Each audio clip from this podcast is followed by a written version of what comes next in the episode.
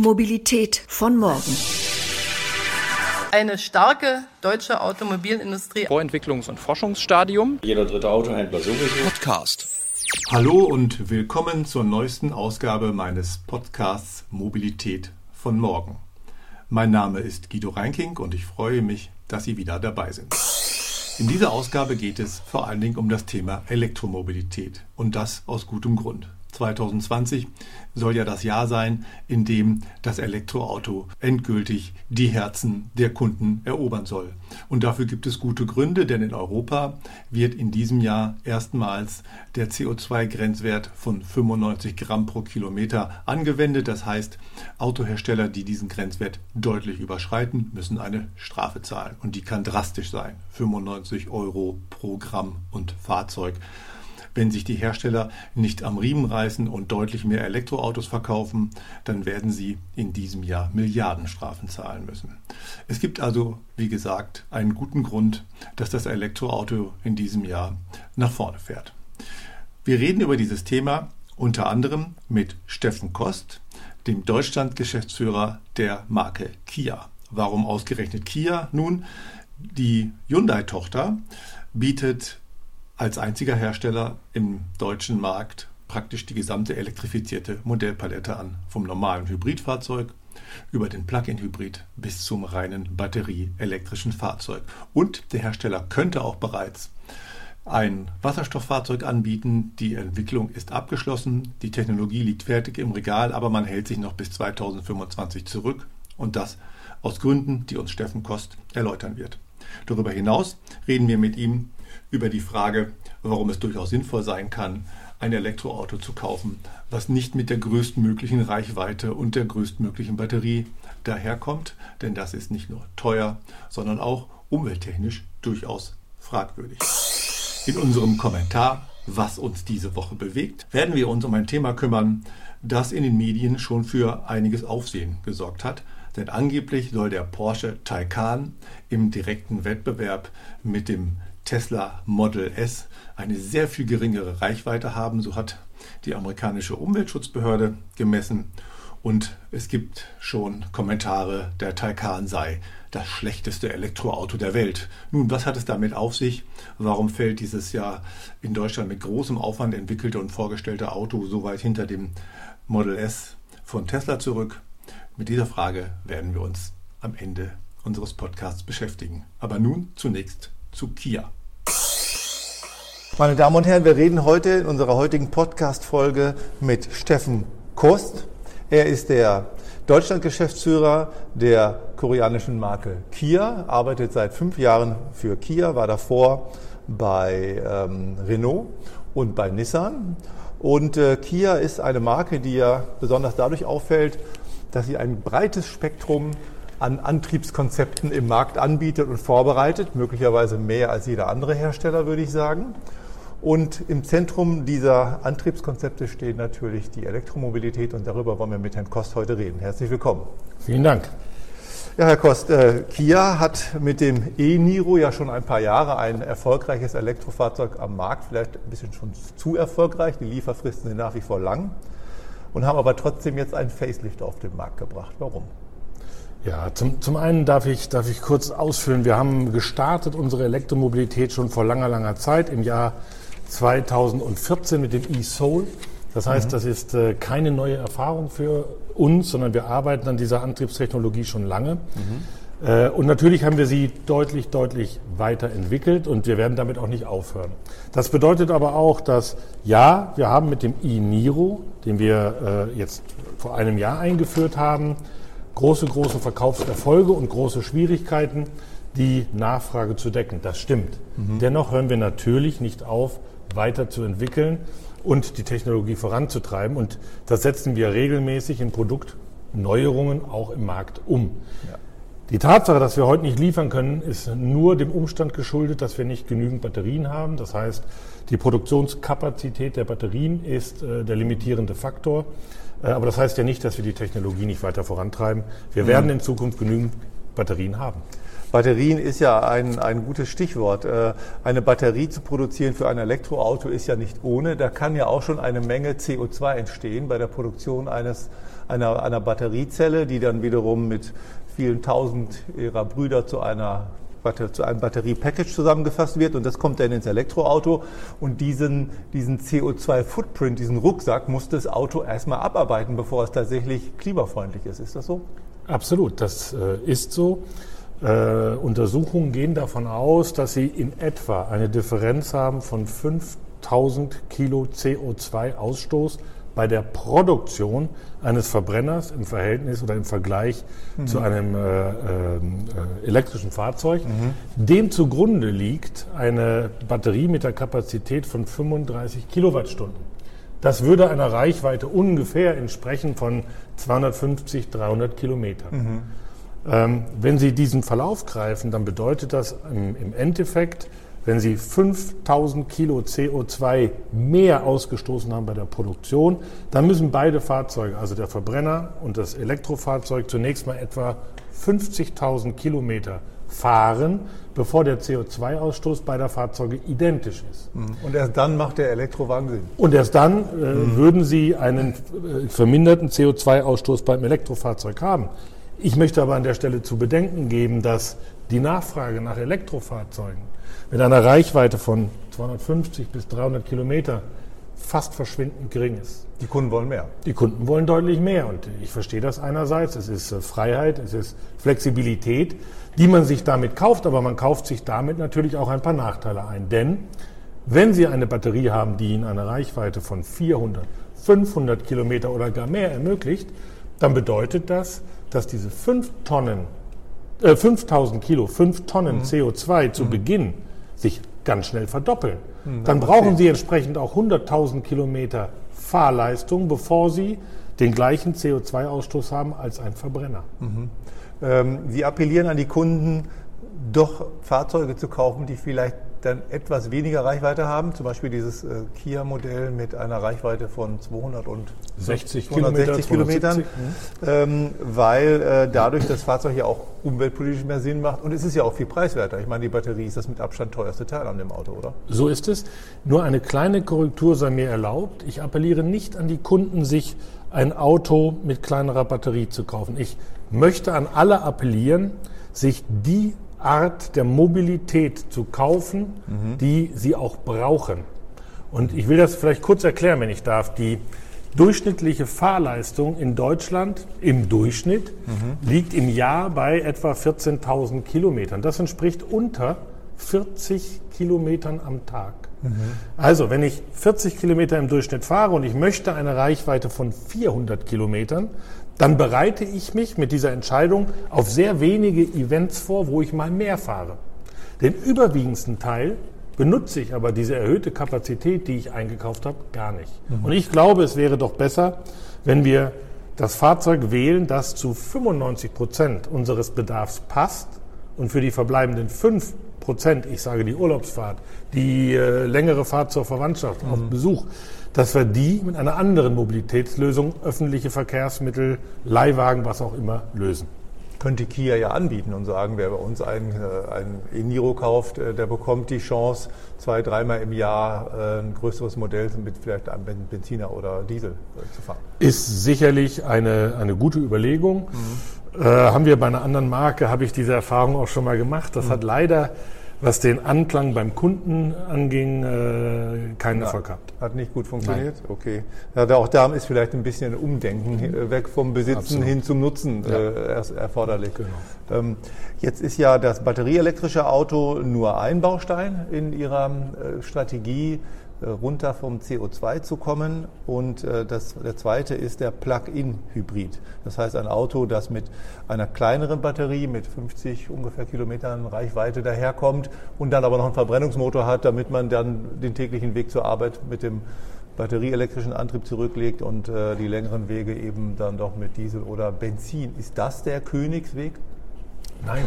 Ich glaube, auch das ist äh, kein Königsweg, denn den gibt es nicht. Es gibt mhm. nicht die eine Mobilitätslösung. Mhm. Ähm, so wie ich gesagt habe, wenn Sie 95 Prozent der Zeit 40 Kilometer täglich fahren, macht rein elektrisch völlig Sinn mit der richtigen Reichweite. Beim Plug-in-Hybrid ist es so, wenn Sie 50 Prozent der Zeit unter 50 Kilometer fahren, dann fahren Sie 50 Prozent der Zeit rein elektrisch mit dem Plug-in-Hybrid. Wenn Sie aber die anderen 50 Prozent, also sehr oft immer noch, längere Strecken zurücklegen, dann brauchen Sie eine längere Reichweite und die bietet eben der Plug-in-Hybrid. Also für diesen Anwendungsfall ist das ein Königsweg, aber eben nur für diesen Fall. Sind Sie ein Vertreter, wenn ich das noch kurz ausführen darf, ein Handelsvertreter, der täglich 3, 4, 500 Kilometer fährt, dann glaube ich, ist Elektromobilität die falsche Antriebsart für Sie. Dann wäre es wahrscheinlich ein Diesel mit Hybridtechnologie. Äh, den Sie ja auch haben. Den wir selbstverständlich auch haben. 48 Volt Hybrid ist ja so ein weiterer äh, Hybridisierungsbaustein, der ja ganz mit einem relativ kompakten System, ganz kleine Batterie, Starter, Generator direkt am, am äh, Motor. Das heißt, der, der Starter, die, die, der den Motor normalerweise startet, mit dem kann man auch schon mal ein bisschen segeln oder der, der hilft im Antrieb. Das ist ja so eine Art Technologie, die jetzt den Diesel ersetzen will, habe ich so ein bisschen den Eindruck. Viele Hersteller sagen, die Kunden haben doch äh, jetzt langsam vom Diesel doch genug und, und sind erschrocken und wissen nicht mehr, ob sie damit noch in die Stadt fahren dürfen und greifen dann zu solchen äh, Fahrzeugen, die ja auch sparsam sind, aber eben eine gewisse Sicherheit bieten, dass man damit morgen auch noch in die Stadt kommt. Nun, ähm, ich glaube nicht, dass ein Mildhybrid, äh, genauso wenig wie ein Hybrid, äh, den Diesel ersetzen kann, sondern es ist ein Teil des Diesels. Unsere Fahrzeuge, unsere Dieselfahrzeuge sind mit Mild äh, Hybridtechnologie ausgerüstet.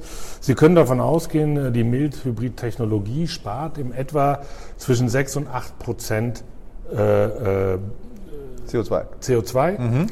Ähm, und ich glaube, dass jedes gesparte Gramm ein gutes Gramm ist. Insofern macht es Sinn, auch für die Menschen, die ein, ein Dieselfahrzeug brauchen und wo auch der Diesel Sinn macht, das noch weiter zu optimieren. Und das genau ist der Mildhybrid. Und äh, das ist kosten-nutzen-effizient?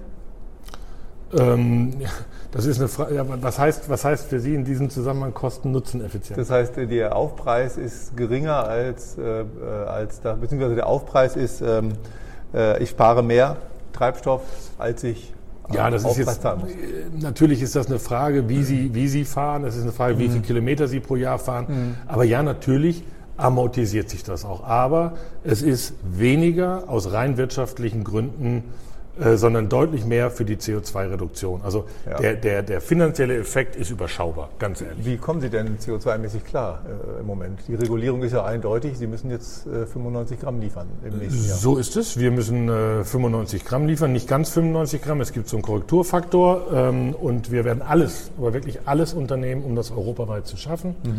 Denn wir haben ja genau aus diesem Grund alle Antriebsarten im Sortiment. Also wir können Mildhybride, Hybride, Plug-in-Hybride, rein elektrische Autos, alles liefern.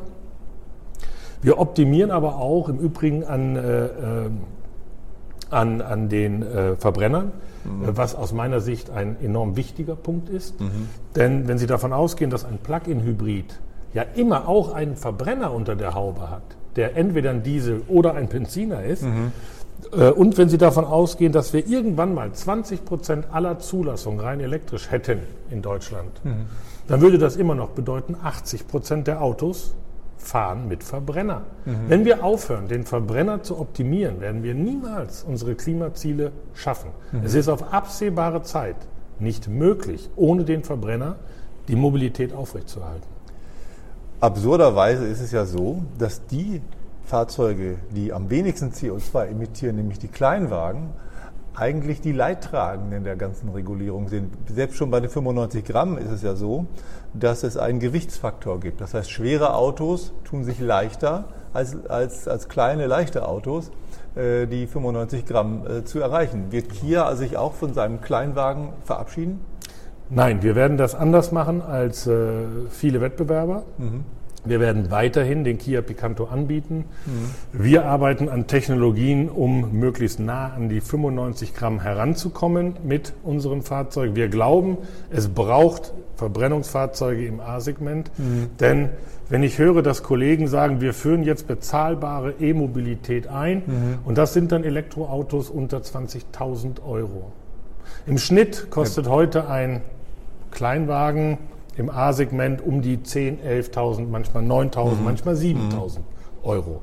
Ich glaube nicht daran, dass die Krankenschwester, dass die ganzen Berufsgruppen, die heute ein A-Segment kaufen, ein A-Segment-Fahrzeug kaufen, Ja. urplötzlich über so viel mehr Einkommen verfügen, dass sie es sich leisten können, ein, ein Auto anstelle von 9.000 Euro Invest für 20.000 Euro Davon sind wir ja noch weit entfernt. Die günstigsten Elektroautos kosten derzeit um die 30 und nicht So um die ist es. 20.000 Euro. Das ist ja noch weit hin. Ähm, ja gut, also das äh, Bedauerliche ist ja, dass äh, andere Hersteller das bereits gemacht haben. Also Opel hat schon gesagt, äh, der Adam äh, läuft aus. Äh, Ford hat den K auslaufen lassen. Ähm, beim, äh, bei Mercedes ist es so, der Smart wird künftig nur noch elektrisch angeboten. Merkwürdigerweise ist, also, sind also ausgerechnet die kleinen sparsamen Fahrzeuge die, die jetzt langsam aus dem Markt verschwinden. Das war doch eigentlich vom Gesetzgeber so nicht gewollt. Nein, ich äh, gehe fest davon aus, dass das nicht der Plan war. Es ist einfach ein Nebeneffekt äh, aufgrund einer, einer Regulierung, die getroffen wurde, dass Kleinwagen deutlich benachteiligt werden, also nochmals deutlich weniger als 95 Gramm emittieren dürfen CO2. Äh, Das ist technisch möglich. Es ist aber wirtschaftlich schwer darstellbar. Weil es Dem- teuer ist. Es ist natürlich teuer. Abgasreinigung hat einen Preis. Die gibt's nicht umsonst. Die ist wichtig. Wir wollen sie verbessern. Wir wollen sie einführen äh, und weiterentwickeln, aber es hat einen Preis. Und das im A-Segment so weit zu treiben, dass ich noch deutlich unter 95 Gramm bleiben muss, ist wirtschaftlich im Moment nicht durchführbar für viele. Und das wird ja durch die äh, Verschärfung bis 2030 noch schlimmer werden. Denn künftig wird es ja nicht mehr möglich sein, ein Auto anzubieten, das nicht zumindest teilweise elektrifiziert ist. Und auch das wird ja beim Kleinwagen noch teurer.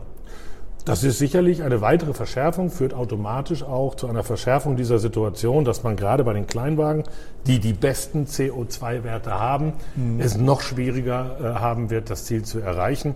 Ich will nur kurz darauf hinweisen, die, nicht jedes Auto muss elektrifiziert sein äh, in der Zukunft, sondern es geht ja immer noch um den Mix. Das bedeutet, wenn es mir gelingt, ausreichend Elektrofahrzeuge in den Markt zu bringen oder Fahrzeuge unter dem Zielwert, dann darf ich mit anderen Fahrzeugen den Zielwert entsprechend beliebig auch überschreiten. Ja? Also das heißt nicht, dass es auch in Zukunft nicht noch Autos gibt, die deutlich mehr als 95 Gramm emittieren Ja, werden. ja, schon klar. Aber natürlich bei den billigen preiswerten Fahrzeugen sollte man schon davon ausgehen, dass die das erreichen müssen. Ja, weil wenn es der Kleine nicht erreicht, schafft Wie der soll's der Große Wie schaffen? soll es der Genau. Große schaffen? Ja, das wird ja immer schwieriger. Genau. Ja, ähm, Kia und, äh, und ihre Muttergesellschaft Hyundai haben ja einen starken Fokus auch auf Wasserstoff, auf die Wasserstofftechnologie, Mhm. Ja. Brennstoffzelle. Ja. Auch da wird was kommen von Kia, oder? Ja, ganz genau. Äh, Wir haben die erste Brennstoffzelle 2004 auf den Markt gebracht, damals in Sportage. War Äh, aber noch ein Prototyp oder war, eine Kleinserie. War, war, eine, war eine Kleinstserie, genau. Äh, Wir bieten ihn heute schon an im Konzern, auch käuflich äh, zu erwerben für Endkunden. Wir bei Kia haben uns im Moment noch dazu entschieden, das noch nicht zu tun. Wir haben es im Regal liegen, im Konzernregal. Im Moment fokussieren wir uns darauf, die Elektromobilität in all ihren Facetten, Mildhybrid, Hybrid, Plug-in, voll elektrisch im Markt zu etablieren. Ähm, Man darf eins nicht vergessen, ähm, das Händlernetz, äh, das wir haben und jedes Händlernetz hat eine hohe Belastung. Wenn wir solche neuen Technologien einführen, muss das Händlernetz auch in der Lage sein, technisch, äh, vom Know-how, von den Gegebenheiten her, dem, dem zu folgen. Insofern glaube ich, macht es keinen Sinn, die Brennstoffzelle gleichzeitig einzuführen mit, der, mit den rein elektrischen Autos. Aber wir werden in naher Zukunft dennoch eine natürlich haben. Das heißt, Sie halten die Fokussierung auf den batterieelektrischen Antrieb, was ja manche Hersteller sehr propagieren, für falsch. Ja, ich halte es für falsch, nicht technologieoffen zu sein. Okay. Ich glaube, wir müssen für die Mobilität der Zukunft alle heutigen Antriebsarten in Betracht ziehen. Je nachdem, was ich für Bedürfnisse an die Mobilität habe, ist das eine oder die andere Lösung die richtige. Und zu sagen, es gibt nur Elektromobilität, ist aus meiner Sicht völlig falsch. Herr Kost, Sie sprachen eben den Handel an. Das vergisst man ja immer leicht, dass Autos ja auch verkauft und gewartet werden müssen. Das heißt, der Händler muss zunächst mal die Fahrzeuge auch richtig verkaufen können. Und von Herstellern, die seit geraumer Zeit Elektroautos anbieten, weiß man, dass der Handel sich da sehr schwer tut und oftmals die Verkäufer doch lieber einen Sechszylinder verkaufen als ein äh, kleines Elektroauto. Woran liegt das und wie kann man das ändern? Ich glaube schlichtweg, wenn jemand 20 Jahre ein Produkt A verkauft hat und er bekommt jetzt ein ganz neues Produkt B, dann ist das Neuland, dann ist das erst einmal schwieriger, bis man sich daran gewöhnt hat. Ja. Ich glaube, das liegt in der menschlichen Natur. Mhm. Ähm, der Weg, das zu ändern, ist, die Menschen zu schulen, den Menschen die Chance zu geben, die neue Mobilität selber auszuprobieren. Ich glaube, was man selber erfahren hat im wahrsten Sinne des Wortes, das kann man auch vernünftig verkaufen. Das braucht Zeit, das stimmt. Ähm, da sind wir heute noch nicht auf einem optimalen Stand, auch bei uns im Händlernetz sicherlich noch nicht. Mhm. Äh, aber entsprechende Schulungen, entsprechende Roadshows von unserer Seite gibt es und äh, da werden wir auch weiter daran arbeiten. Mhm. Ähm, ein anderes, anderer äh, Aspekt ist ja die Wartung und der Service. Mhm. Elektroautos brauchen doch sehr viel weniger Reparaturen, kein Motoröl mehr, keine Kupplung, die Bremsen verschleißen nicht so schnell, weil man ja auch elektrisch bremst, mhm. rekuperieren nennt man das. Ähm, das heißt, da kommt auf den Autohandel einiges zu. Die Werkstätten, die ja der Profit Center eigentlich im Auto, beim, beim Autohaus sind, äh, werden künftig weniger zu tun haben. Das ist schon bitter für die Autohändler, oder? Es ist sicherlich richtig, dass die After-Sales-Leistung bei Elektroautos, die der Handel erbringen muss, mhm. kleiner ist als das, was wir heute haben. Es wird aber einen kontinuierlichen Übergang geben. Es ist mhm. ja nicht so, dass wir einen Schalter umlegen und auf einmal ist der gesamte rollende mhm. Fuhrpark in Deutschland elektrisch, insofern kann man, hat man genügend Zeit, sich an die neuen Herausforderungen der Zukunft entsprechend anzupassen und vorzubereiten. Hm. Das heißt, es kommt nicht über Nacht, sondern das äh, zunächst mal die Flotte, die jetzt auf der Straße ist. Wir haben noch 40 äh, Millionen Verbrenner und ja. wir haben 2% Neuzulassung bei Elektrofahrzeugen. Ja. Also das ist noch ein langer Weg. Da haben wir noch ein paar Jahre Vorbereitungszeit. Aber ja, wir hm. müssen uns auch darauf vorbereiten. Das stimmt. 2% ist tatsächlich ja sehr wenig. Es ist zwar das Doppelte verglichen mit dem Vorjahr, aber nach wie vor sehr wenig. Wie kann man denn den Endkunden stärker äh, für das Thema Elektrofahrzeuge interessieren? Denn der hat ja bisher, glaube ich, nur gelernt, Elektroautos sind teuer, die Reichweite ist begrenzt, die Ladezeit ist lang und äh, ich muss auch lange suchen, bevor ich eine freie Ladestation finde. Das sind natürlich Ängste, die man erstmal überwinden muss.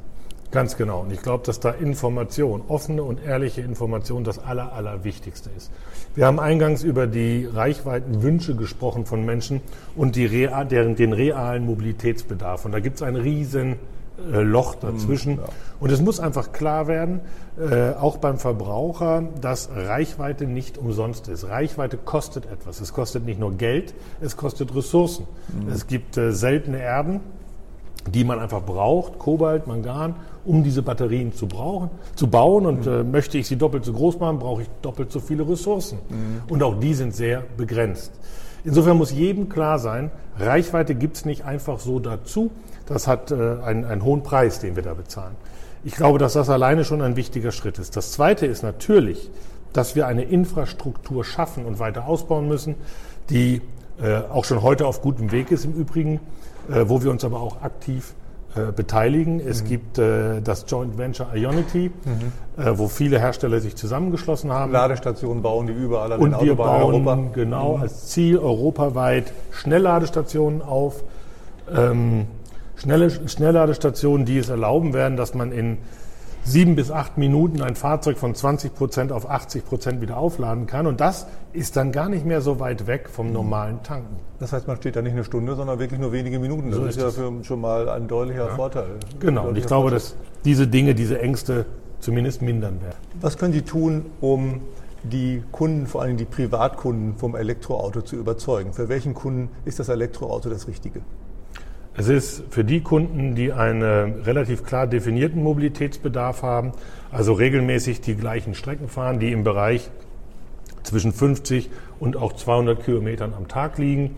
Dort ist es problemlos möglich, das Auto aufzuladen während der Nacht. Mhm. Braucht nicht mal eine Schnellladestation, also sehr kleiner Aufwand. Äh, wichtig ist natürlich, wir sagen immer Mobilität, Elektromobilität in der Stadt. Es muss eine Lademöglichkeit geben. Und die gibt es natürlich insbesondere in den sogenannten Speckgürteln, also um die Großstädte drumherum. Mhm. Dort gibt es viele Einfamilienhäuser. Die Steckdose in der Garage, die wird es schon tun, mhm. um das Auto bis zum nächsten Morgen wieder voll fit zu machen. Ja, da hat man ja schon einen großen Kundenkreis, äh, den man da erschließen kann.